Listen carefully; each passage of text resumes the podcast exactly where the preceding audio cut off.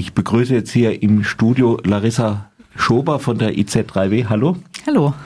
Du willst morgen über das Gedenken sprechen, Erinnerungskultur, äh, die ja irgendwie Hochkultur hat. Das ist ja nicht neu, dass man, dass man sich öffentlich an irgendwas erinnert. Das kommt uns vielleicht jetzt so vor, äh, als sei das neu, aber früher hat man das auch. Also ich nehme das Beispiel mal das äh, Siegesdenkmal. Was haben solche öffentliche Erinnerungen so generell eigentlich für eine Funktion?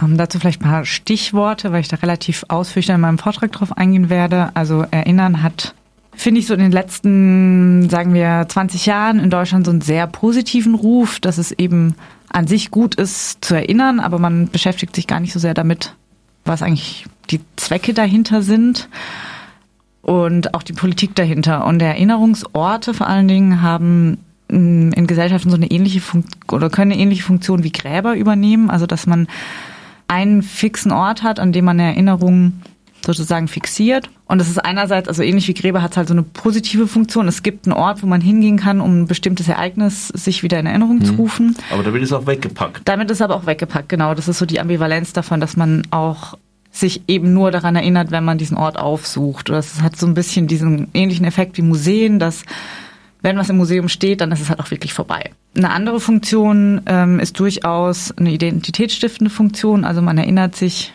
um Gruppenidentität über äh, einen Zeitraum zu verstetigen, den die einzelnen Mitglieder dieser Gruppe ja gar nicht mehr erlebt haben. Also äh, mein Beispiel im Vortrag wird sein, das Wartburg-Fest, an das ähm, erinnert wird und dass ja niemand mehr, der heute sich als deutscher Patriot begreift, irgendwie sich an dieses, tatsächlich als Individuum an dieses Wartburgfest erinnern kann und dass es aber trotzdem ein wichtiger Bezugspunkt für deutsch-nationale Identität ist. Und dafür funktionieren, also dafür braucht man eben diese Erinnerung als kollektives Gedächtnis sozusagen. Ja, nun ist aber stark diese Erinnerung an den äh, an die NS-Zeit und die Opfer des NS. Die haben ja für uns solche irgendwie keine äh, identifizierende Funktion oder siehst du das anders? Ja, also das ist auch so, ein, so eine Ambivalenz von Erinnern. Also auch gerade im sehr spezifischen deutschen Fall, dass man durchaus dann wieder, also so auf, in einem zweiten Schritt praktisch die Erinnerungskultur als Identitätsstiftung wahrnehmen kann. Also Stichwort Aufarbeitungsweltmeister, dass ähm, Deutschland sich natürlich nicht mit den Nazitätern identifizieren will und an die Opfer gedenkt und das aber in so einer nationalen Vorstellung dann so gut tut, dass man darüber wieder positive Bezug auf Deutschland entwickeln kann. Also dass Deutschland so gut seine Vergangenheit aufgearbeitet hat, dass andere Nationen ja nur davon lernen können. Und das spielt halt auch wieder ganz ohne Geschichtsrevisionismus zu sein in so ein nationales Narrativ mit rein. Kann man mit einer Erinnerungskultur dem nationalen Narrativ überhaupt entkommen?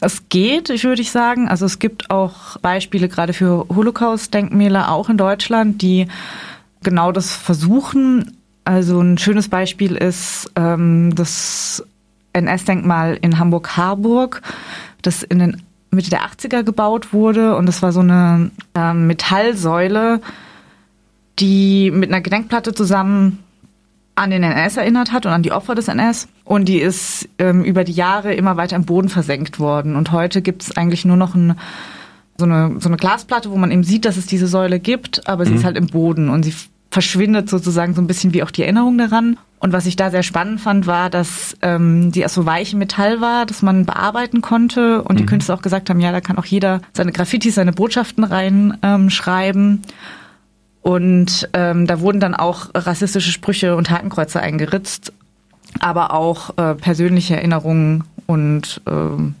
Gedenksprüche und so weiter. Und das war, fand ich, ein gutes Beispiel für ein Denkmal, das eben gar nicht so sehr sich damit beschäftigt, was jetzt diese vergangene Erinnerung, also diese vergangene Erinnerung zu fixieren und das irgendwie fest zu erzählen, sondern einfach auch sehr viel darüber aussagt, durch diese Interaktivität und diese Graffitis, die dann da drauf waren, wie der Zustand der Gesellschaft eigentlich heute ist. Und das ist, finde ich, also natürlich nicht ganz aus dem nationalen Kontext rausgerissen, aber schon was, was jetzt nicht sich so einfach für eine nationale Identitätserzählung vereinnahmen lässt. Und der Freiburger Brunnen? Ja, der ist, finde ich, auch ein gutes Beispiel für genau diesen Fall, dass man sagt, ja, aber wir haben ja, wir haben jetzt hier ein Denkmal und damit ist die Sache doch erledigt. Mhm. Ähm, und eben die ganzen Fallstricke, die es so gibt bei Erinnern, ähm, überhaupt nicht berücksichtigt. Also super Sonderfall mit, dass man eben ein Denkmal an einem Ort, wo was zerstört wurde, errichtet und ja mit diesem Denkmal dann an die zerstörte Synagoge erinnern möchte. Beim Bauen dann Reste findet und die halt teilweise abträgt beziehungsweise mhm. äh, zuschüttet und damit ja eigentlich das, woran man erinnert, noch mehr zerstört. Und das ist, finde ich, halt fatal. Ähm, und dann auch diese ganze Diskussion darüber, wie man mit den Opfergruppen umgegangen ist, ähm, wie dann teilweise in der Stadtbevölkerung dann schon die immer wieder dieser Satz kam, ja, aber es ist doch schön, wenn dieser Ort mit Leben gefüllt ist. Genau, wo ich mir denke, ja, da hat man halt nichts gelernt. Mhm. Ja, es ist auch so die Geschichte weg von dem steifen Erinnern war da ein Argument, aber auch irgendwie übergangen, dass es ja noch andere Leute gibt, die sich halt eben spezifischer dran erinnern, weil es ihre Geschichte ist, ihre Geschichte in einer anderen Weise als unsere. Genau, und es ist halt, finde ich, eine sehr arrogante Herangehensweise, dann zu sagen, ja, das ist doch schön, wenn wir, und in dem Fall sind wir halt die Tätergesellschaft, diesen Platz wieder mit Leben füllen und da ja dann praktisch den Nachfahren ähm, der Betroffenen diesen Erinnerungsraum eigentlich nehmen. Und es ist was anderes, wenn jetzt eine jüdische Gemeinde sagt, ja, wir wollen einen, einen lebendigen Erinnerungsort. Mhm. Aber wenn es von Täterseite kommt, finde ich, ist es halt absolut fatal.